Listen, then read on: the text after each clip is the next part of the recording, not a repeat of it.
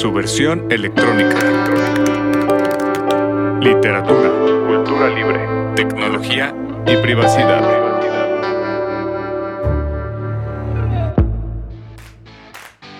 ¿Cómo están, querido público del podcast de su versión electrónica? Tuve que interrumpir el ritmo que traíamos por unos cambios de oficina, pero ya estamos de vuelta y espero todo vuelva a la normalidad ahora sí. Y bueno, para este episodio me acompaña Nora de la Cruz, doctora en teoría literaria por la UAM Iztapalapa. Es narradora, traductora, crítica y profesora de literatura. Ha impartido clases en la UNAM, la UAM, el Tecnológico de Monterrey y la Universidad de Texas.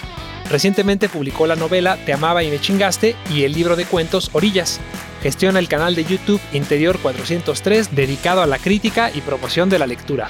¿Cómo estás, Nora? Bienvenida al podcast. Hola, Mauricio. Pues muchas gracias. Muy bien, estamos bien. Todavía vivos, ya es, ganancia. Ya, bastante ganancia. Después de un año la seguimos contando. Creo que ahí, la llevamos, ahí la llevamos. Sí, pues sí. Oye, pues primero que nada, muchas gracias por aceptar la, invitación. Eh, yo, pues de hecho, gracias a ti. De hecho, es curiosa la historia, cómo, cómo di contigo. Vi a través de, del podcast, la, de los primeros episodios que subí, alguien comentó algo en Twitter y creo que te etiquetaron o, un tema relacionado salió tu, tu, perfil y me metí y dije, órale, ando haciendo cosas bien interesantes. Y desde hace como mes, dos meses dije, un día de estos la voy a invitar a ver si es que quiere aceptar. Y pues mira, ya andamos acá. Creo yo que fue porque porque yo dije que a la chingada las editoriales. ¿se pueden decir editoriales? Sí, dale, dale tú. ah, yo dije que a la chingada las editoriales y que. Y que ya la cosa era la autopublicación y parece que alguien. Ándale, creo que fue por ahí. Una cosa así. Eh, algo así, ¿no? Sí, sí, sí. De hecho, este episodio mm, yo lo quise bautizar como autopublicar, autodistribuir y autoinventarse. Porque, eh, pues creo que tú y varias personas también andan por ahí, incluido yo y acá en su versión electrónica, eh, pues hemos tratado de buscar respuestas a, ese problema, ¿no? De qué hacer con ideas que tengo y pues nadie parece tener el interés o el presupuesto o la atención o lo que sea y pues de alguna manera tenemos que ver cómo resolverlo, ¿no? De hecho, me gustaría empezar así, me gustaría empezar con una, una pregunta muy general ¿A qué te dedicas actualmente? ¿A qué dedicas tu tiempo? Ah, bueno, sí, tú sí conoces los clásicos, porque los clásicos dicen, ¿y cómo es él? ¿A qué dedica el tiempo? sí, sí, sí. exactamente, exactamente. Entonces, este, ¿a qué dedico mi tiempo actualmente? Pues fíjate, te lo puedo contestar con, con mucha facilidad y precisión, porque aquí tengo mi agenda al lado. Eso es, mujer preparada. Por las tardes le dedico dos horas todos los días a dar asesorías de redacción en una universidad de paga. Y por las mañanas hago ejercicio en la escaladora mientras escucho los éxitos del pop internacional y a veces leo un poquito ahí en la escaladora. Vámonos. Y en la mañana, así después de que termino de hacer mi ejercicio, me meto a bañar y me pongo a resolver pendientes que ahí es donde empieza eh, justamente este rollo tan complicado. O sea, lo, único seguro que tengo en, términos de horario es esas asesorías que, siempre son a la misma a la misma hora, ¿no? Pero lo que puede suceder eh, antes de eso en el día, pues pasa por lo doméstico, por supuesto, o sea, que tienes que hacer el súper, que recogerlo cuando llega, hacer de comer a lo mejor si se toca o descongelar el pollo en la mañana porque vas a cocinar al hambre, o sea, todo eso. Vivir la vida. Y además, pues, este, quieres escribir una novela, pues le tienes que hacer un espacio a decir, ah, ¿en qué me quedé? Así, tal cual, ¿en qué me quedé ayer? Ah, sí, estaba decidiendo si el personaje este, hace esto o si el personaje este, tiene tales características. Y ya después de que pasa tu franja de la escritura, pues es contestar correos y que si te cayó una chambita o que si, por ejemplo esto, ¿no? Que ahora eh, con, la reedición de la novela es también ver estas cosas de que te invitaron acá, te invitaron allá, o, si, o también si te escriben de, oye, quiero apartar tu libro. Eh, o por supuesto hay que leer porque si no de qué vamos a hablar en el canal y hay que estar preparando guiones. Claro. Este, los sábados es día de grabar y de editar todo el día. Eh, y el domingo pues leer, descansar, lo que sea. Pero digamos que es, es nebuloso a qué dedico mi tiempo. pero tiene que ver con el freelance, la corrección, la escritura y, y pues los proyectos creativos y, y lo que vaya saliendo. Claro, sí, pues de repente pasa mucho por ahí, ¿no? ¿A qué me dedico? Pues a lo que voy pudiendo. Pues a lo que me dan chance, ¿no? Claro. Sí, ya he considerado ensayar los pasitos del doctor Simi, pero pues, con la cuarentena también le está cañón. Sí, sí, sí, caray. Oye, pues tocas un punto que también evidentemente me interesa que hablemos. Y es de, de la novela que publicaste. ¿Qué, ¿Qué podrías decirnos de Te amaba y me chingaste? Me refiero en términos de si, nos quieres compartir cómo salió la idea, de qué va, cómo fue tu experiencia publicando con ese editorial, cómo ha sido esa evolución, etcétera. Uh, no, hombre, ¿qué podría decirte de Te Amaba? Pues te podría decir en principio que ha llegado mucho más lejos de lo que yo esperaba. Qué bueno. porque, porque la verdad nunca, o sea, siento que ese es una es un libro, es una novela, es una historia o lo que tú quieras que ha que como que tuvo voluntad propia eh, porque yo en realidad pues era un chiste local, yo le estaba platicando a mis compas una historia así de desamor que ya había vivido reciente y pues era, fue primero como, ay, este, en Facebook, no, cuéntame, ¿no? Así como de vaselina, de tú, tú, así, así de cuéntame. Y yo, no, pero es que aquí en, en, Facebook no, mejor lo pongo en el blog porque es largo, ¿no? Y en el blog después, pues yo pensé a quién le va a importar esto, pero había gente que lo compartía con gente que yo ya no conocía, ¿no? Órale. Y, y entonces me decía, no, es que, ¿sabes qué?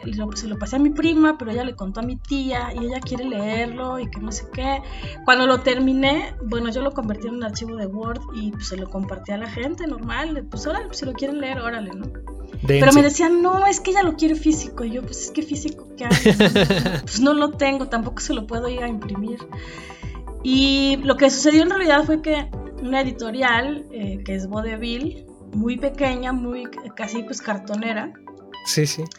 Mm, yo me acerqué con ellos para proponerles otro libro, el de Selena. Eh, no sé si lo conozcas, pero bueno, pues tengo un libro de Selena que, bueno, yo lo edité, ¿no? Son varios autores y, ya, lo coordiné. Y entonces yo le dije a esta editorial que me lo publicara, que no sé qué, y me dijo que sí, pero al poquito tiempo nos salió otra oferta de otra editorial que le podía dar como que más difusión y al final yo dije, bueno, yo a lo mejor lo haría con vodevil, pero mis autores, pues, o sea, como que pensando en este rollo de que tenga la mayor proyección posible para la gente que participó, sí. pues yo tomé esa decisión de, de hacerlo en, con una editorial y que iba a ser cohesión con una universidad. Con el tiempo tengo que decirte que me arrepentí de esa decisión. Eh, ese libro en general, pues terminó mal, nadie terminó contento. Es un rollo editar. Y además sí creo que hubiera sido mejor decisión eh, quedarme con Vodevil, pero eso yo no lo sabía. Y lo que me lo reveló fue justamente que la chica, la editora de Vodevil, me dijo, uy, qué lástima, pero sí me gustaría tener algo tuyo en el catálogo. Y yo, pues por, como por cortesía de decir, pues sí hay interés, o sea, no, no es que no quiera colaborar contigo, digamos. Claro, sí. Y dije, este libro, ¿quién lo va a querer? O sea, ni modo que voy a ir yo a Random House a decir, ¿no? O al Fondo de Cultura Económica, publicar llamarme chicas. Pues en ese entonces, pues se veía muy lejano, ¿no? Y entonces ya le dije a esta chica, bueno, pues tengo este, tengo este otro, ¿no? Si quieres, pues, pues, pues si te sirve, te lo regalo, ¿no? Te lo doy o lo que sea. Y ella lo vio, le gustó un montón y, dijo que sí. Y así fue que lanzamos la primera edición, que para serte muy franca, yo pagué la mitad de la edición y la editorial pagó la otra mitad. Pero esa editorial sí tengo que reconocer que, aunque es muy pequeña y, y todo, sí reconozco que ha sido de mis mejores experiencias editoriales. Órale, qué buena onda. Sí, porque al final todo fue muy derecho, muy justo, de bueno, nos toca de tanto, te tocan tantos ejemplares. La edición fue muy chiquita, de 100 ejemplares, y, era así, de tú 50, nosotros 50. Se vende solamente en eventos, pero primero, o sea, le vamos a dar prioridad a los tuyos, pero en la presentación se vendieron mis 50, ¿no? Órale. Y entonces, sí, sí, la verdad es que es por lo que te digo que el libro en realidad tiene, tiene vida propia. O sea, eh, después lo que sucedió fue que empezó a generar interés y teníamos que seguir imprimiendo más ejemplares. Sí. Y llegó un punto en el que a las librerías le interesaba tenerlo y llamaba la atención, ¿no? Mandé ejemplares a Europa, o sea, de verdad fue, una locura. Pero, pero... En el sótano también andaba, ¿no? No, en realidad en el sótano fue que me dijeron que, les interesaba tenerlo, pero que la, editorial era muy chiquita, que no tenía distribuidora, bla, bla, bla. Sí, sí. Y ahí fue que yo hablé con Nitro Press, que es la editorial que lo tiene ahora, y le dije, bueno, ¿cómo ves? Que no sé qué. Y sobre todo la chica de, de Vodevil eh, Aide Bravo, bueno, no es una chica, más bien es la editora, pues, ella me dijo, mira, al final con nosotros no tienes contrato, nada te ata, si tú encuentras una opción que te convenga más, pues órale, ¿no? O sea, no pasa nada. Qué buena onda súper buena onda. Neta que te digo, mi mejor experiencia hasta Dudo mucho que para el otro lado sea igual, ¿no? Así, una editorial grandota que diga, no, pásale tú como tú quieras. No, sácate, sácate. Una editorial grandota te dice, ah, no se vendió.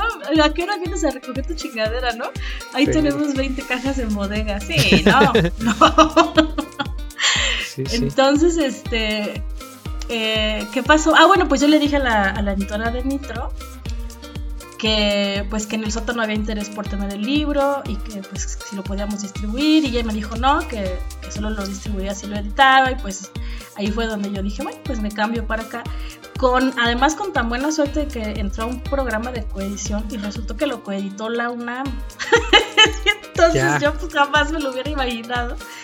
Pero pues ahora es una edición de mil ejemplares este pues está en el sótano va a estar en las librerías de la UNAM y lo que tú quieras pero al final, como dices, pues crece y uno pensaría, pues crece la comodidad o crecen las ventajas y, no necesariamente, porque el dinero que yo le ganaba a mis libros como de Bill, pues era por venderlos.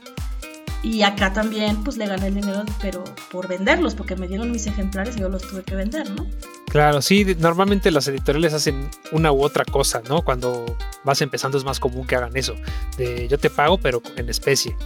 Y claro. Pues hazle como puedas, ¿no? Como dices, aquí en mi casa, no sé, no sé tú exactamente en dónde vivas, pero pues luego departamentitos, que yo, por ejemplo, el mío es pequeño, y qué voy a hacer con 40, 50 libros encima de quién los voy a meter.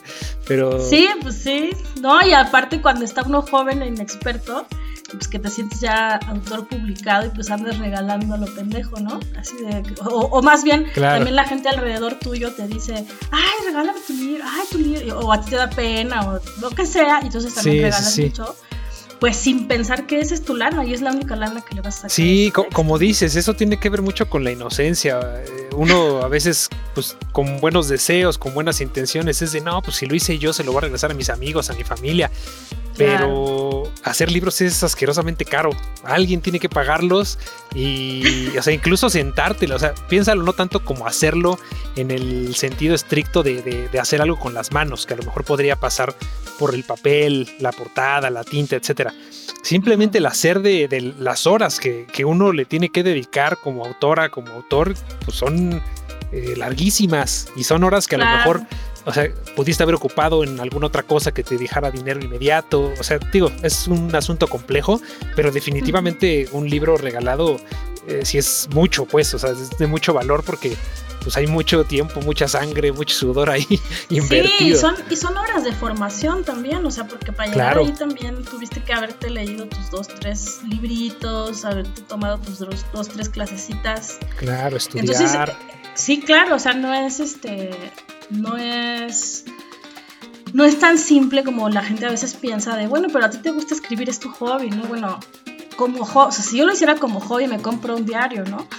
Claro, exacto. Pero justamente la palabra es pues, profesionalizar y profesionalizar implica pues todo lo que tiene un trabajo, o sea, capacitación, este, práctica, eh, mucho ensayo y error y después ya cuando lo, logras y, generas un producto, digo, por usar términos del capitalismo, ¿verdad? Pero pues es así, o sea, lo que le inviertes en horas eh, de trabajo y de preparación y de tal, pues es un, trabajo, realmente un trabajo. Sí, sí, sí, y no, no fácil, no pequeño, diría yo.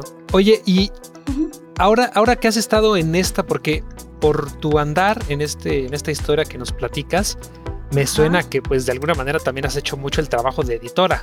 Es decir, eh, tal vez estrictamente hablando no le escribiste, pero ya en todo este proceso, en estos cambios, has tenido que pensar un poquito eh, más en la pantalla grande, digamos. Pantalla grande no me refiero al cine, lo dije mal. me refiero al, panorama grande, quise decir, más general, ¿no? Pensar en dónde lo voy a poner, qué editorial me quiso hablar, qué otra librería, etcétera. ¿Cómo ha cambiado tu relación con, con la autoría, pero en general también con los libros, con las otras editoriales? ¿Cómo ha sido esa evolución?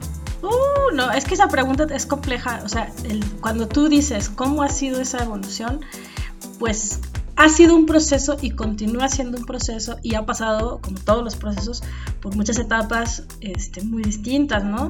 Porque cuando salió este libro, bueno, por ejemplo, este libro concursó en el premio LIP y los del jurado, que son pura banda pesada, Chimal, este, Javier Velasco, Ana García Verba, Cristina Rivera García, no sé qué. Yo he tenido comentarios de algunos de ellos, por lo menos tres de ellos, que me han dicho, tú estabas para ganar, o sea, nos gustó mucho, pero era muy corto, ¿no? No le podíamos dar el premio, ¿no? Híjole. Yo no tengo ningún premio, no he tenido becas, no he sido pues así de las apapachadas, ¿no? y creo que ese camino también tiene que ver con que eh, pues yo provengo del Estado de México y pues, eh, o sea, ahí eh, yo no, no crecí en un entorno en el que se hablara siquiera de que ser escritor era una posibilidad. Es más, yo no me enteré de que existía la carrera de letras, sino hasta que llegué a la preparatoria, porque misma, o sea, yo le pregunté a mis maestros, oiga, profesor, de mis maestros de literatura, ¿no? Porque me gustaba esa clase, y yo le decía, oiga, ¿cómo puedo saber lo que usted sabe, no? O sea, yo quisiera saber las cosas que usted sabe, pero ¿qué estudió para saberlas? Y allí fue que ellos me dijeron, ah, niñita, pues es que existe una carrera que se llama letras. Y yo según iba a ser abogada, eh, pero creo que tenía que ver con que en mi entorno, pues, yo solo sabía que existían pues, los maestros, existían los abogados, existían los médicos, porque mi papá era médico. Claro, sí. Pero pues no sabía nada más, ¿no? Y, mi papá fue profesionista de primera generación y yo fui la primera mujer de mi familia en pasar de la secundaria, ¿no? Órale, qué buena onda, qué gran noticia. Imagínate, o sea, no. Es muchísima la diferencia contra alguien que, digamos, eh, ya nace de, o sea, que no sé, que toda su familia ha, sido siempre profesionista liberal. Sí, sí, sí. y que ya se sabe el camino, pues. O sí, o incluso de tradición eh, escritural, que a lo mejor el papá O de escritores o, de intelectuales, o, claro, o con, bueno, ya con que tengan dinero eso ayuda bastante. Sí, claro, y es medio camino. contactos y todo eso pues ya obviamente que, que, su camino es mucho más rápido, más fluido, porque pues, Igual requiere talento, pero es bastante más. Sí, y trabajo. Bueno, talento, yo, mira, el talento y la, inspiración son conceptos que yo básicamente no, mm, no, no, fomento mucho o intento no fomentar mucho, porque en realidad pienso que. Siento que, más bien siento que se usan mal. O sea, siento que se habla como si fueran elementos mágicos y tal. Y yo creo que el talento es o sea, que puedes tener intuición, que puedes tener facilidad, pero el talento así como se concibe culturalmente, no creo que alguien así como que nace de tú sí, tú no, tú sí, tú no. Porque vaya, a Shakira pues le habrían dicho, tú no cantes, pero ni en la regadera de Dios nuestro Señor, ¿no? O a Roberto Carlos, o quién te gusta, voces horribles, espantosas. Sí, sí, Sin embargo, con bastante práctica, mucha producción y, y, con visión y todo lo demás, pues lo puedes convertir en algo importante, ¿no? Claro, yo estoy totalmente de acuerdo contigo. De hecho, hace un comentario iba a decir algo al respecto, pero dije, bueno, ahorita me lo guardo, pero qué bueno que lo sacas. Sí, yo creo que por talento me refiero a eso, me refiero sobre todo a, trabajo, sobre todo a, a habilidad, pero no de una manera natural. Creo que tenemos muy metidos todos ese, ese mito de de la inspiración.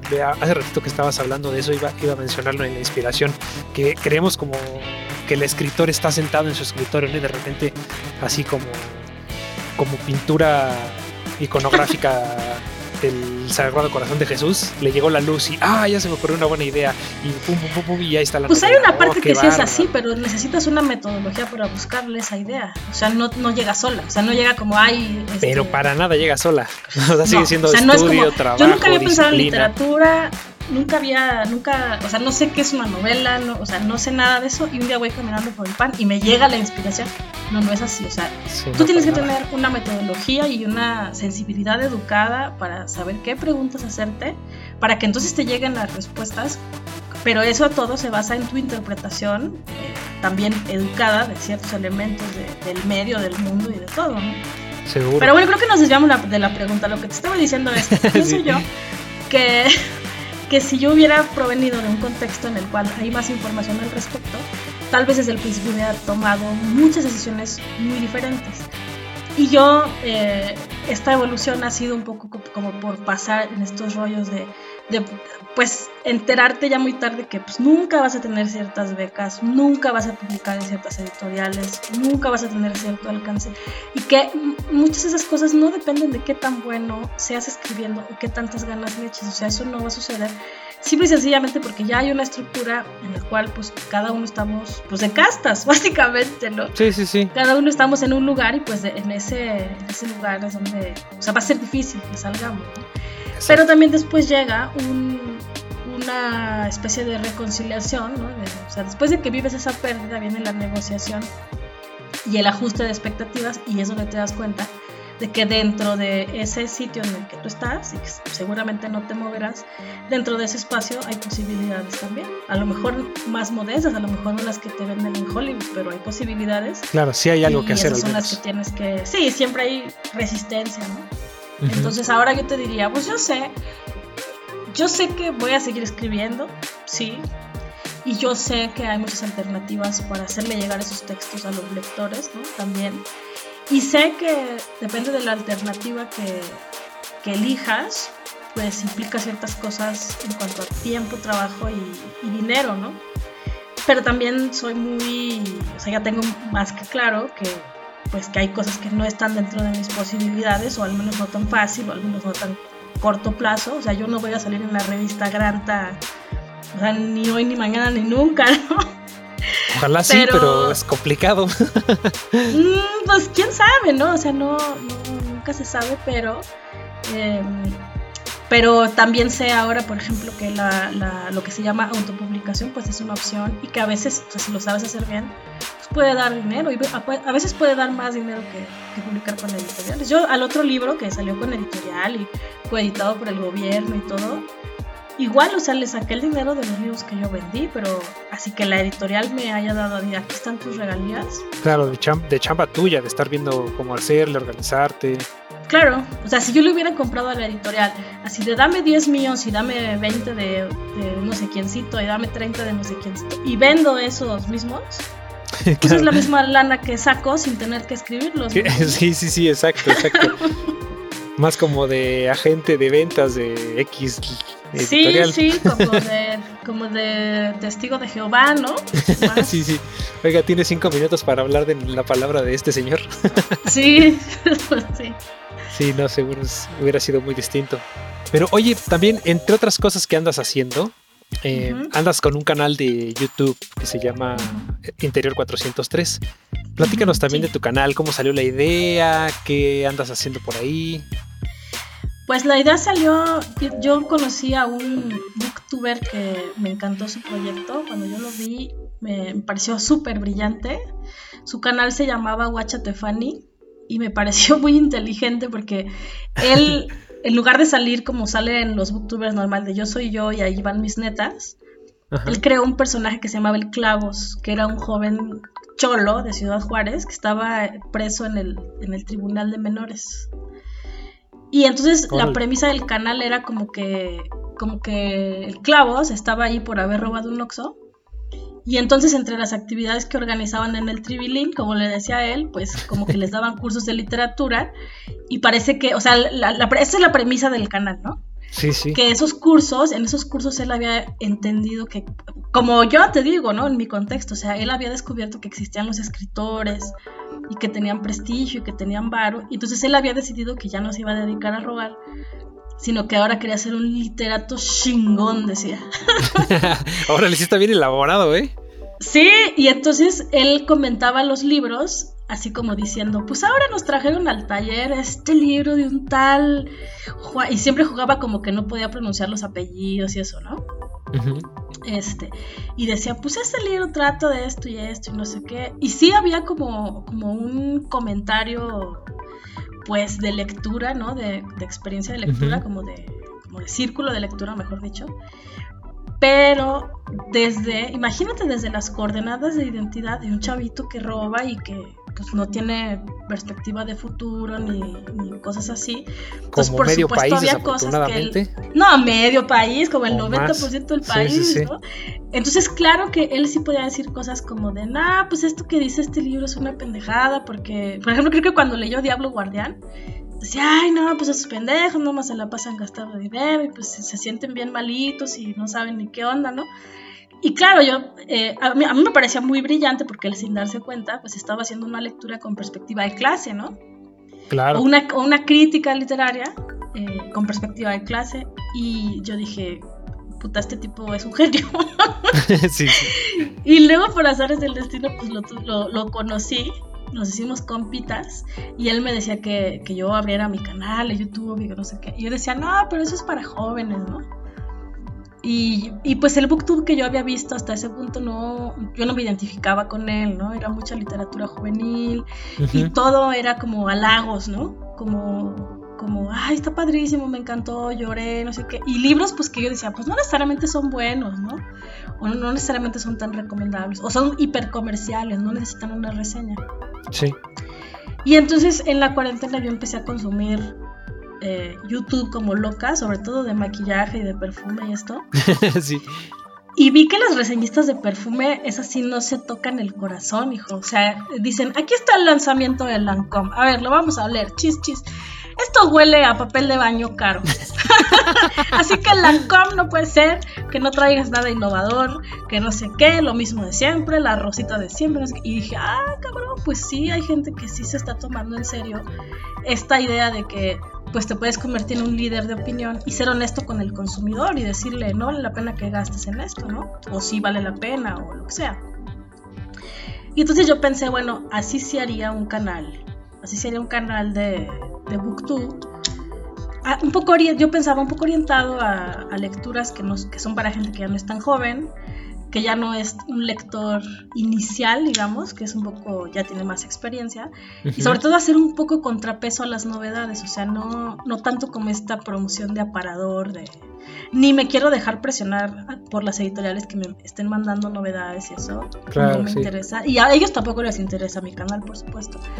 y también en, mis reseñas, pues yo sí, yo sí digo, ay, pues este personaje que es sangrón, este, se supone que está haciendo la tesis y que no trabaja y le alcanza para desayunar omelette de arugula y para comer salmón y tal. Sí, pues, no, ¿qué, jamás tiene, no? Me consta que no.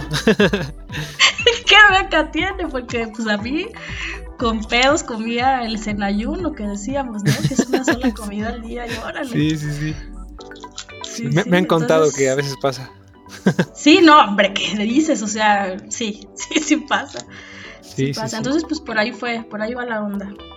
Oye, ¿y la gente cómo, cómo has percibido al menos que lo ha recibido? Porque, como dices, creo que eh, pues en ese mundo del booktube tal vez de repente no lo, no lo tenemos tan en el radar o medio le damos ahí desprestigio porque, ah, es YouTube, me refiero desde la esfera más intelectual, ¿no? Entre comillas.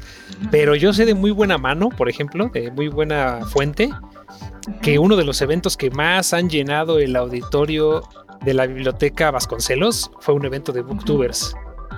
Una persona que ¿Ah, trabajaba ahí me dijo que no cabía ni en los pasillos la gente que estaba, que había ido a ese evento. Estoy hablando dos, tres años antes de la pandemia, ¿no? Pero a lo que voy es que la gente se, emociona duro, pues, con esas cosas. ¿Cuál ha sido tu experiencia con, con la gente? Pues mira, muy favorable. Yo estoy contenta con. O sea, ha sido una de las mejores decisiones que he tomado esta pandemia, sin duda. Sí toma bastante tiempo y sí necesitas tomártelo en serio, con dedicación. Seguro. Pero es muy em, satisfactorio. Mucho, mucho, muy, muy satisfactorio. Yo no pensé que...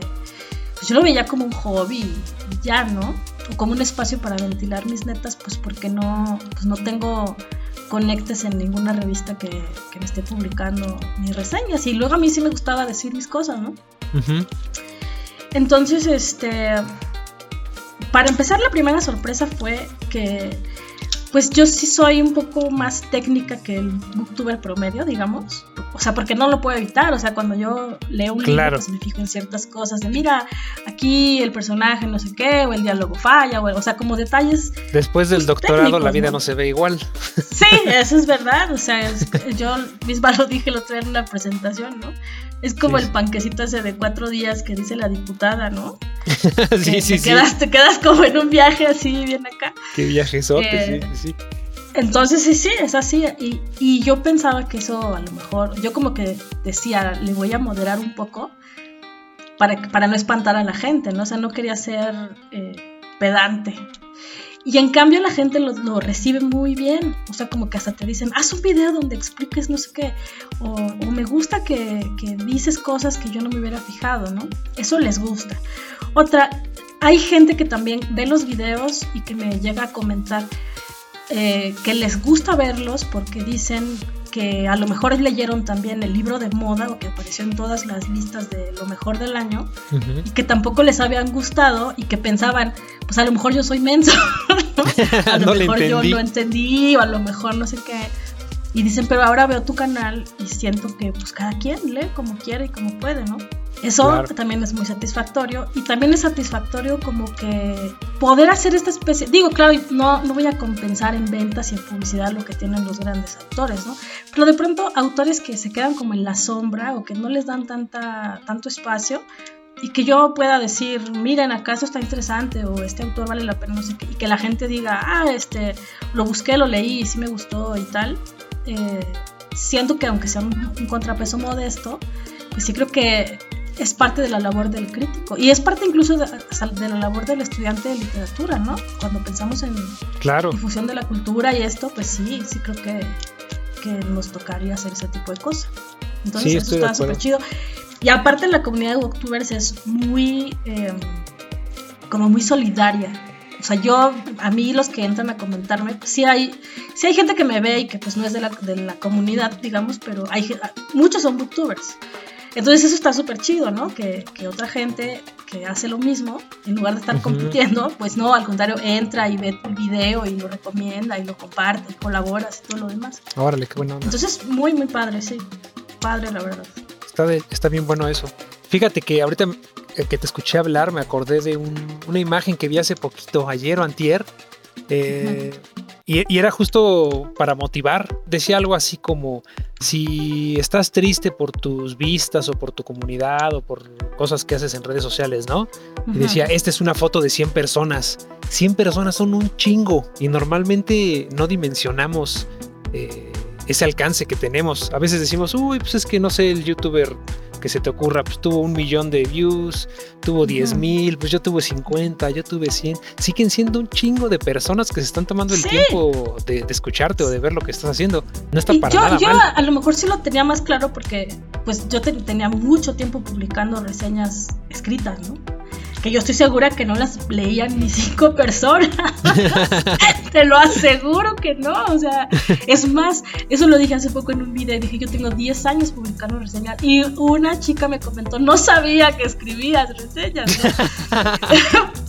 pero, ya, ya, ya. pero pues yo de repente veo que subo una reseña y la ven 200 personas, pues por supuesto que es un alcance muy modesto en términos de YouTube, pero para pero, mí, no, hombre, yo me siento... Nada desdeñable, ¿no? Por nada.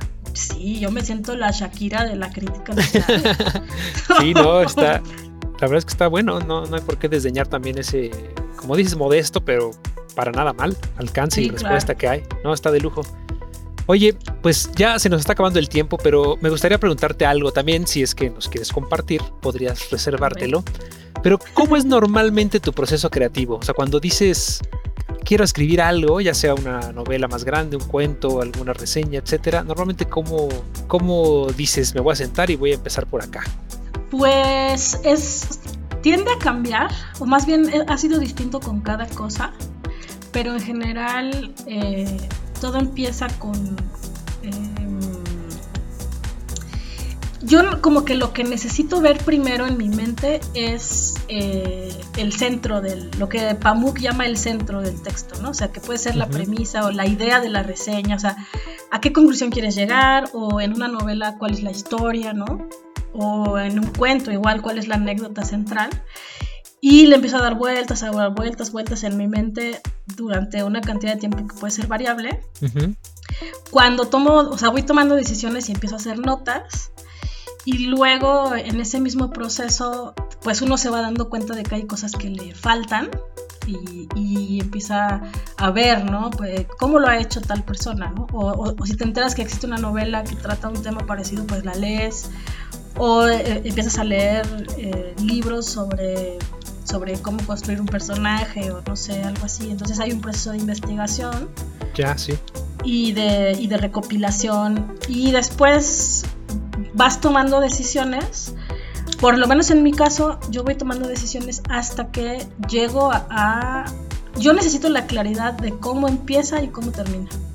Mm. Y cuando ya entiendo como por dónde empezarle, ya empiezo a trabajar concretamente ya en poner palabras, ¿no?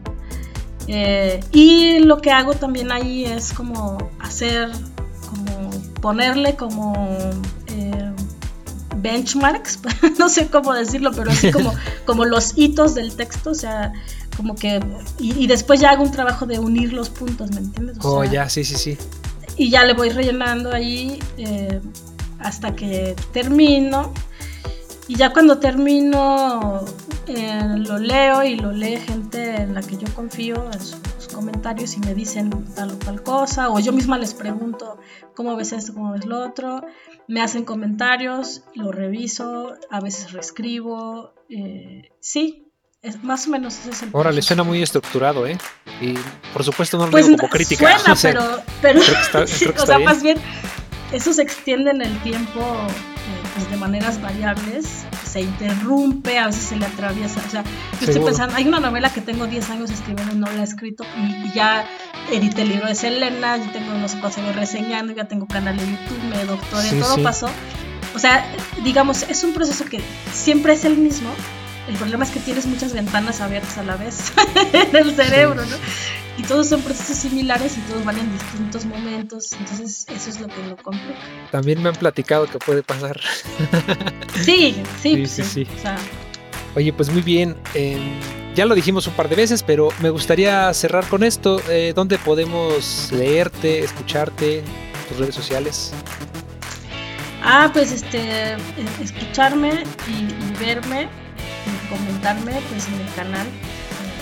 Todas mis redes, o sea, tengo un Facebook, un Twitter, un Instagram, un canal de Telegram y un canal de YouTube y todos se llaman Interior 403 y ahí pues normalmente de lo que estoy hablando es de los libros que voy leyendo y las cosas que voy escribiendo y pues los chismes de medio literario que van saliendo. Pues más o menos se es la dice que sí sí sí acabo de abrir un Patreon eh, pero la verdad es que todavía estoy como que aprendiendo cómo se gestiona. Y creo que eso va a ser o sea lo abrí concretamente para convertirlo en una herramienta para dar cursos, porque por una parte yo decía, pues ¿qué me cuesta poner los videos, o sea, cursos en video en el canal? Pero después pensé, pues es que sí me cuesta. Y creo que lo justo sería que por lo menos fuera, aunque fuera un poquito redituable, pero que esos cursos estén disponibles sin que yo tampoco tenga que estar persiguiendo así de, oye, préstame tu sede para dar un curso, o anúnciame, o júntame gente. claro, el curso ya está acá, puedes eh, entrarle. Claro, si tienes sí, tú, si quieres tú pagas un mes y te avientas todos los cursos, o, pagas dos, o lo que sea. Entonces, claro, es buena idea. Estoy ¿eh? pensándolo así. Sí, quiero que sea como una plataforma así educativa, básicamente. Sí, podría funcionar esa relación con el dinero. Bueno, eso nos daría para otro, otra plática, ¿no? Pero también es bien interesante.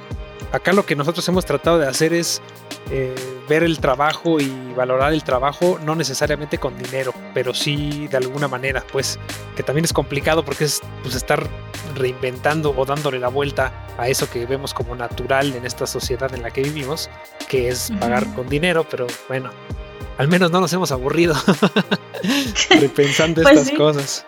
Pues de pues lujo. Sí, es verdad. Oye, ¿y todavía tienes ejemplares de Temaba y me chingaste? O sea, tú en casa, pues. ¿Qué crees? Que eh, no, pues como en dos días ya los tenía todos apartados. De lujo. Y todavía hay algunas entregas pendientes, pero pues apartados están. O sea, decir como me sobran para vender, ya no, afortunadamente.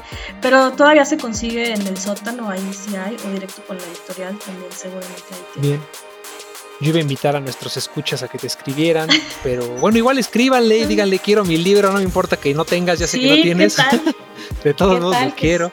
O al menos, o al menos utilizar internet para una comunicación más directa, ¿no? Si ya lo tienen, a lo mejor escribirte, oye, me encantó esta parte, o oye, esto no me encantó, porque ta, ta, ta, no sé, creo que hay que aprovechar esas conversaciones que se pueden dar en internet. Claro, sí, esa es como de sus grandes ventajas, ¿no? Sí. La, cercanía. Sí, yo, bueno, yo tengo como que algunas de mis grandes amistades están lejos geográficamente. Y yo agradezco muchísimo poder mandarles un mensaje en WhatsApp que claro, y inmediatamente tanto en sus vidas como si estuvieran ahí, ¿no? Sí. sí, de acuerdo. Oye, pues muchas gracias Nora por haber andado acá. Si te parece bien, damos por concluido este episodio, que de todos modos yo espero que en alguna otra ocasión nos acompañes, podemos platicar de más cosas. Sí, no, seguro, yo encantada. Muchas gracias a ti por, por invitarme. Perfecto, pues ya estaremos platicando un poco más. Eh, recuerden que las redes sociales de su versión electrónica estamos en Twitter como su versión elec, estamos en Mastodon como su versión electrónica arroba mstdn.mx no tenemos Facebook, no tenemos Instagram, no tenemos YouTube y así somos muy felices. Entonces, cualquier cosa, contáctenos por esas redes sociales. También ah, andamos con ese anuncio, me gustaría cerrar con ese anuncio. Tenemos ya ventas de libros físicos en dos librerías pequeñas e independientes, pero muy lindas. Una de ellas es Librería El Desastre, ahí en la del Valle, y otra está en la Narvarte, que es la Murciélaga. Entonces aprovechen ah, porque son dos librerías súper bellas, donde pueden encontrar muchos, eh, muchos libros interesantes, buenos, en la murciélaga incluso ediciones raras que ya no se encuentran en ningún otro lado, y además libros de su versión electrónica. Sí, Pero bueno, pues buenísimo. Muchas gracias de nuevo, Nora. Gracias a todos y a todas ustedes que nos están escuchando. Y nos vemos, si todo sale bien, en dos semanas. Esperemos que no pase nada como esta última vez. Y la siguiente invitada, ya verán, también va a ser una, Vamos a tener una gran plática con ella. No les voy a decir nada, nada más que ya la tenemos. Ya la tenemos firmada, como quien dice. Bueno, pues muchas gracias y hasta la próxima. Chao. Su versión electrónica. Literatura, cultura libre, tecnología y privacidad.